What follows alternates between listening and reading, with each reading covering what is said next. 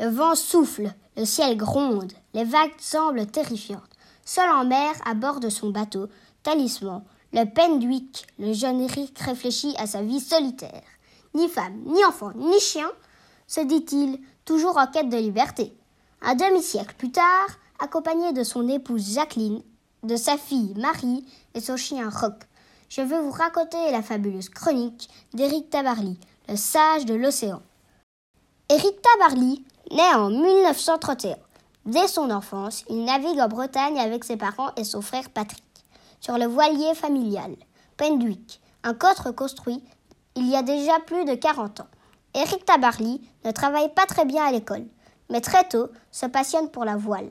Après ses études, il entame une carrière militaire dans l'aéronaval, où il devient officier et pilote. Pendant la guerre, Pendwick ne peut naviguer et est mis en attente dans une vasière sur le bord d'une rivière, où il se détériore peu à peu. C'est bien moins cher qu'au port, et cela se fait couramment à cette époque, faute d'entretien. En 1952, son père a besoin d'argent et veut revendre le bateau qui ne vaut plus grand-chose, en espérant en tirer un peu d'argent, car l'acquis en plomb a de la valeur. Eric s'y oppose et son père accepte de lui céder le bateau. Mais Eric n'a pas d'argent et le bateau continue à se dégrader dans sa vasière. Heureusement, Eric trouvera plus tard une solution auprès d'un ami au chantier Costantini, qui accepte de prendre le bateau sur son terrain et de le réparer peu à peu au fur et à mesure de ses paiements. Il est militaire en formation, il économise chaque sou sur son bateau. Sort très peu, navigue beaucoup, obtient des permissions pour aller en mer avec d'autres copains militaires, qui ne demandent pas mieux. Ce n'est que peu à peu qu'Eric Tabarly réussira à réparer son bateau. La coque est totalement pourrie, irrécupérable, mais il trouve avec l'accord du chantier une solution géniale et totalement novatrice à cette époque pour un bateau de cette taille. À partir d'un moule de la coque, le chantier produit une nouvelle coque, cette fois en polyester, ce qui permet peu à peu de restaurer Pendwick, un bateau qui conservera jusqu'à la fin de sa vie. Très vite, Eric participe à une série de régates locales et s'intéresse à la course au large.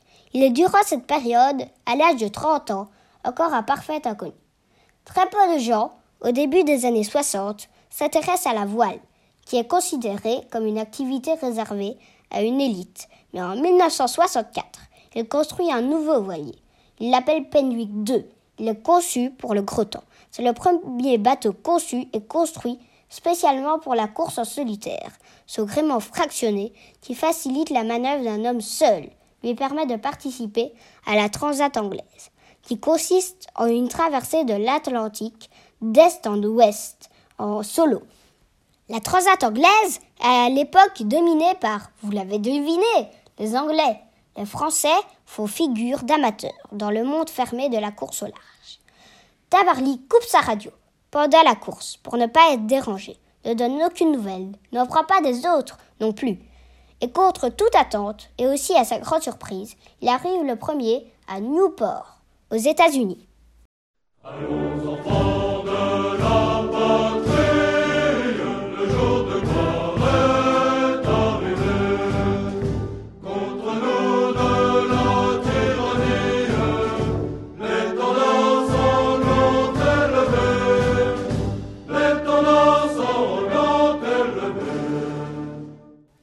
Lendemain, Eric Tabarly devient une vedette internationale.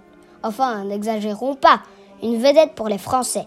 Il se voit remettre la Légion d'honneur par le général de Gaulle, leur président de la République française.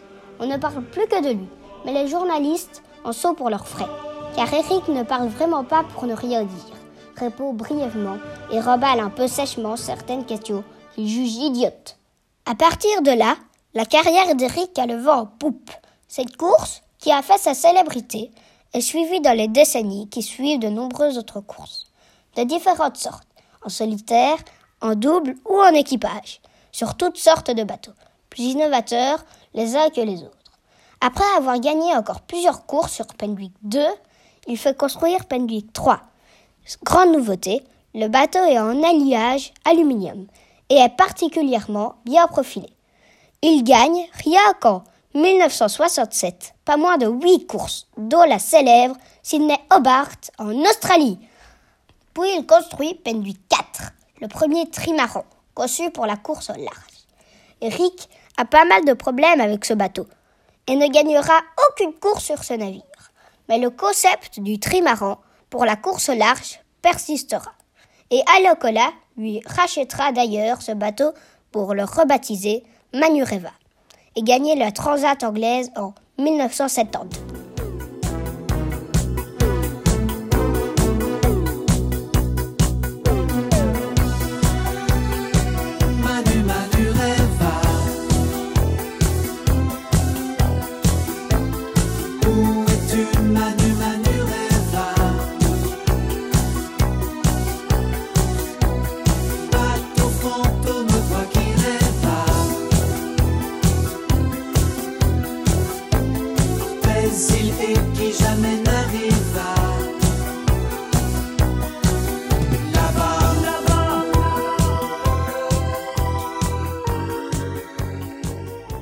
Mais Eric ne s'arrête pas là.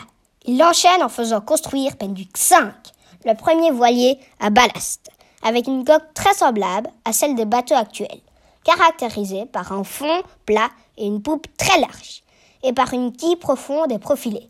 Avec une coque pareille, Penduic 5 plane littéralement. C'est avec lui qu'Eric gagne la Transpacifique en solitaire en 1969. Puis c'est Penduic 6, un bateau de taille et de poids considérable, plus de 22 mètres. Eric épatera tout le monde en se lançant dans la transat en solitaire, sur ce bateau conçu pour un équipage de 14 personnes. En route, malheureusement, Eric a une panne de pilote automatique. Pas réparable. Eric se dit qu'il doit abandonner. Il fait demi-tour, somnole un peu, puis se réveille. Se dit que c'est trop bête, continue sa course et la gagne à la stupéfaction des observateurs. Mais Penduic 6 est le dernier Penduic. Les bateaux coûtent de plus en plus cher et les sponsors imposent leur nom. C'est aussi qu'Eric soit Paul Ricard, le premier trimaran à foil, précurseur de l'hydroptère. Paul Ricard sera plus tard transformé rebaptisé Côte d'Or. Mais c'est la fin des courses d'Eric, qui emporte sur ce bateau sa dernière grande victoire à la course de l'Europe en 1987. Dans l'année 1998, du 12 au 13 juin, Eric Tabarly navigue sur son vieux Penduic, le bateau de son enfance et de toute sa vie. Il se rend en Écosse pour un rassemblement de vieux bateaux. Il emmène avec lui un équipage de compagnons inexpérimentés. La mer d'Irlande est une mer très dure. Soudain, lors d'une manœuvre de réduction de voilure, Taberly s'expose sur le pont et se voit projeté à la mer. C'est la fin du parcours. Malgré les recherches, ses amis ne le retrouvent pas dans la nuit noire. Aujourd'hui, tout le monde dans le milieu de la voile se souvient d'Éric Tabarly. Outre ses nombreuses innovations, il a laissé derrière lui toute une génération de navigateurs qu'il a pris à son bord et formés. On pense, pour n'en citer que quelques-uns, à Olivier de Carsozon, surtout connu pour ses plaisanteries dans l'émission Les Grosses Têtes. Titan Lamazou, le vainqueur de la première édition du Vendée Globe, l'Everest de la course au large. Michel Desjoyaux, dit le professeur, le seul double vainqueur de la même course. Ou encore Jean Le Cam, surnommé le roi Jean, qui court encore au large à presque l'âge de mon papy. Je terminerai cette fabuleuse chronique par une phrase rare du marin Eric. L'homme a besoin de passion pour exister.